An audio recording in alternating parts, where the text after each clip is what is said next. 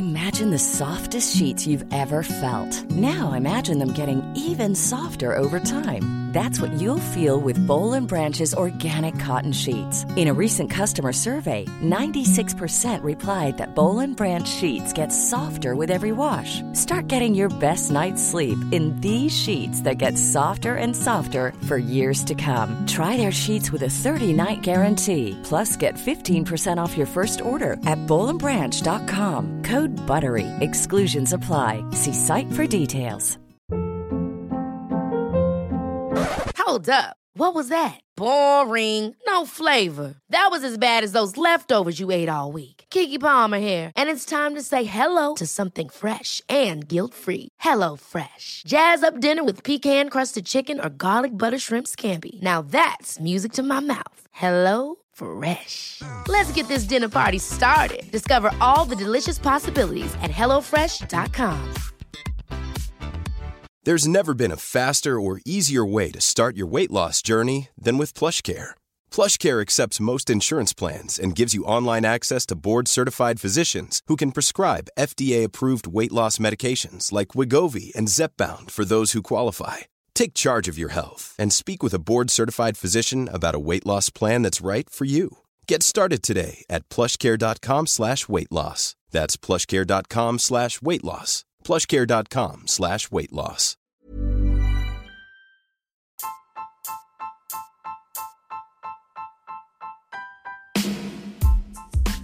Hola, ¿cómo estás? Gracias por estar en un episodio más rumbo al ENARM, en donde te vamos a enseñar cómo comerte al ENARM. Mi nombre es Oscar Cervantes, soy médico y mi meta es poder ayudarte a entender ciertas patologías de una manera express y fácil, que sea bastante digerible, con invitados especiales y con algoritmos que te van a ser de mucha ayuda. Que lo disfrutes.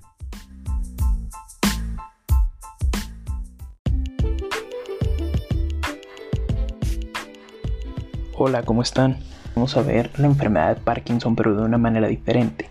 La vamos a ver también por medio de un esquema que nos realizó una doctora en Instagram. Ella está en Instagram como doctora.plumones y hace esquemas alucinantes, de verdad. En este caso vamos a ver el Parkinson. Entonces, ¿qué es el Parkinson? Como tal, es una enfermedad neurodegenerativa que se va a estar manifestando por trastornos del movimiento. ¿ok? Y los trastornos del movimiento, que son la característica más importante de la enfermedad, van a ser síntomas motores como temblor en reposo, bradicinesia, rigidez y alteración de la marcha. Todo se entiende muy bien, excepto la bradicinesia. ¿Qué es la bradicinesia? Bueno, la bradicinesia es la dificultad para comenzar o continuar algún movimiento, en este caso con manos o con piernas. ¿ok? La enfermedad es crónica y progresiva, va a ocurrir entre los 50 y los 60 años, pero se dice que pues esta enfermedad ocurre desde 10 años antes, empieza esta degeneración, como las enfermedades degenerativas del sistema nervioso central, al igual que el Alzheimer en este caso afecta a otro nivel, pero puede ocurrir desde años antes. Afecta más a hombres y dentro del principal factor de riesgo para poder presentar la enfermedad de Parkinson es la presencia de antecedentes heredofamiliares, en donde, bueno, hay más frecuencia, como les acabo de mencionar, en personas de edad avanzada.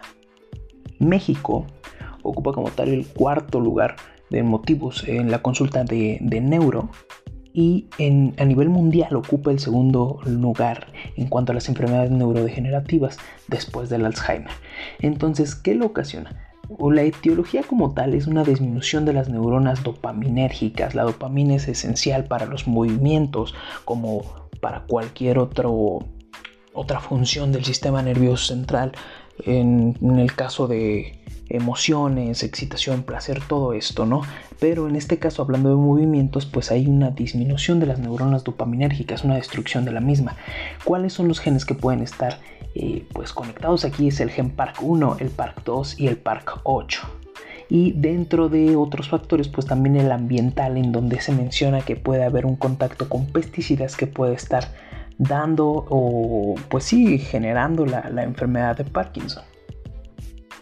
Bueno, ¿cómo se va a manifestar el Va a ser por eh, diferentes manifestaciones. Vamos a ver las motoras. En, dentro de las motoras vamos a tener el temblor, la bradicinesia, que ya les expliqué eh, qué es a grandes rasgos, la inestabilidad de la postura y de la marcha y la rigidez. Primero el temblor, pues va a ser el primer síntoma. En un 70% de los pacientes va a ser lento, de 3 a 5 ciclos por minuto y en reposo.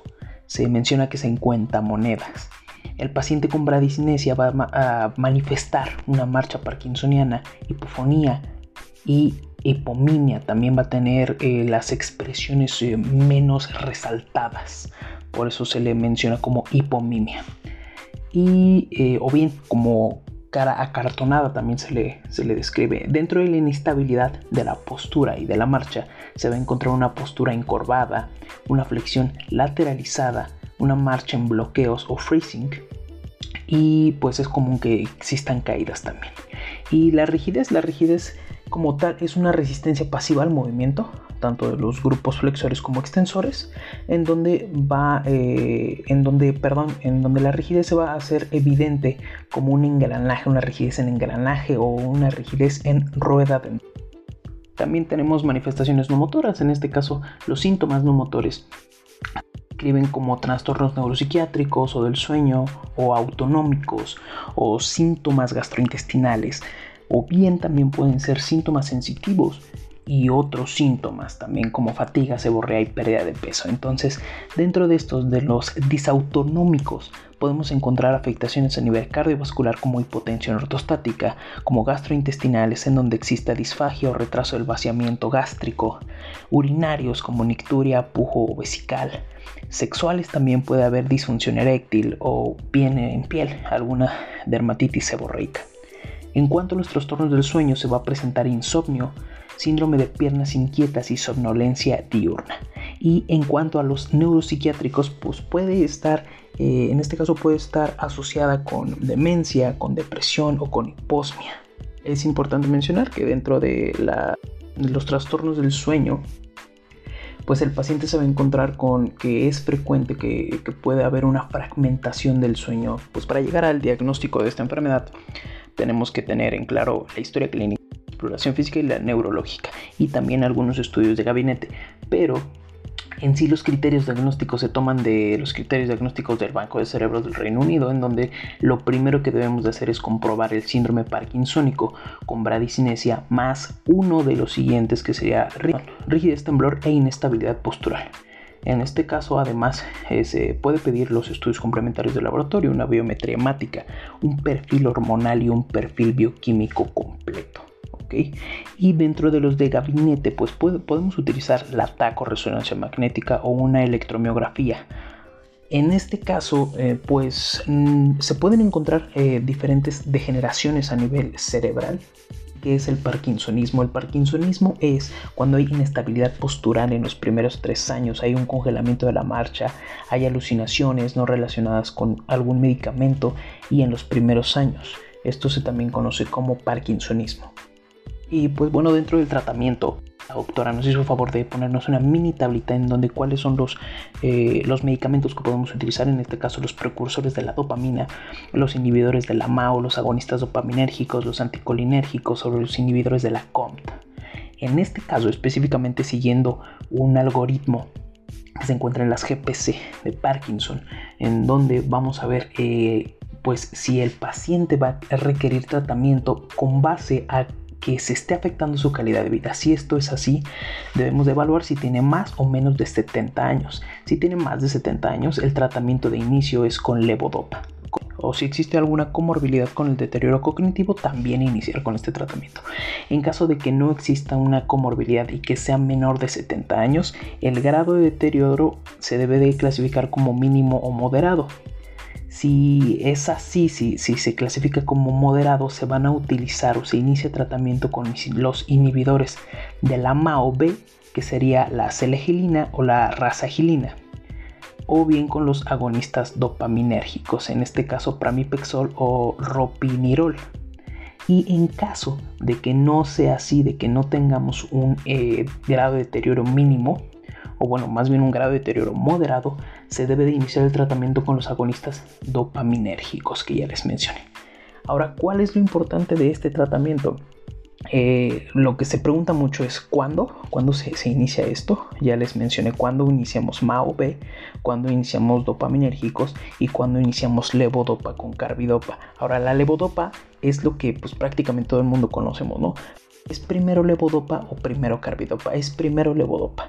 En este caso, se agrega la carbidopa cuando la levodopa no está teniendo el efecto deseado.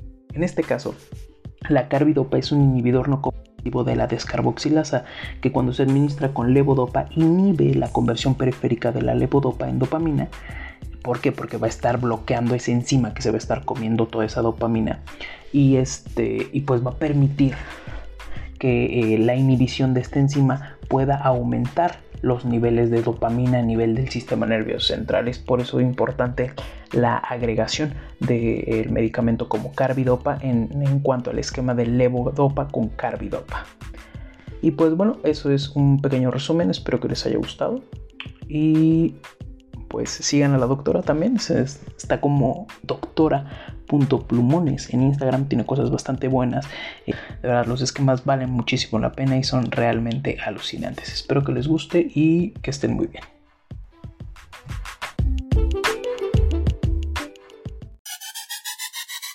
Apuesto a que te gustó el podcast, ayuda a este tierno humano y envíalo a tus amigos. Además, escúchanos en Spotify, Apple Podcast, iBox y Google Podcast. Besitos y cuídate del COVID-19.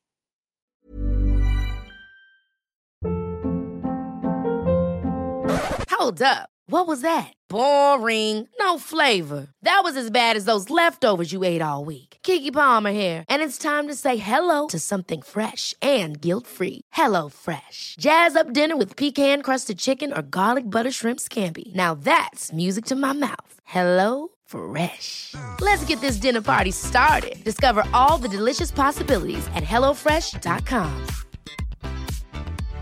How would you like to look five years younger? In a clinical study, people that had volume added with Juvederm Voluma XC in the cheeks perceived themselves as looking five years younger at six months after treatment. Look younger, feel like you. Add volume for lift and contour in the cheeks with Juvederm Voluma XC. Reverse signs of aging by adding volume to smooth laugh lines with Juvederm Volure XC. For important safety information and to find a licensed specialist, visit juvederm.com. That's J U V E D E R M.com. Not for people with severe allergic reactions, allergies to lidocaine, or the proteins used in Juvederm. Common side effects include injection site redness, swelling, pain, tenderness, firmness, lumps, bumps, bruising, discoloration, or itching. There's a risk of unintentional injection into a blood vessel, which can cause vision abnormalities, blindness, stroke, temporary scabs, or scarring. Talk to a licensed specialist to find out if it's right for you.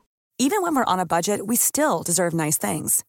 Quince is a place to scoop up stunning high end goods for 50 to 80% less than similar brands. They have buttery soft cashmere sweaters starting at $50, luxurious Italian leather bags, and so much more. Plus, Quince only works with factories that use safe, ethical, and responsible manufacturing. Get the high-end goods you'll love without the high price tag with Quince. Go to quince.com/style for free shipping and 365-day returns.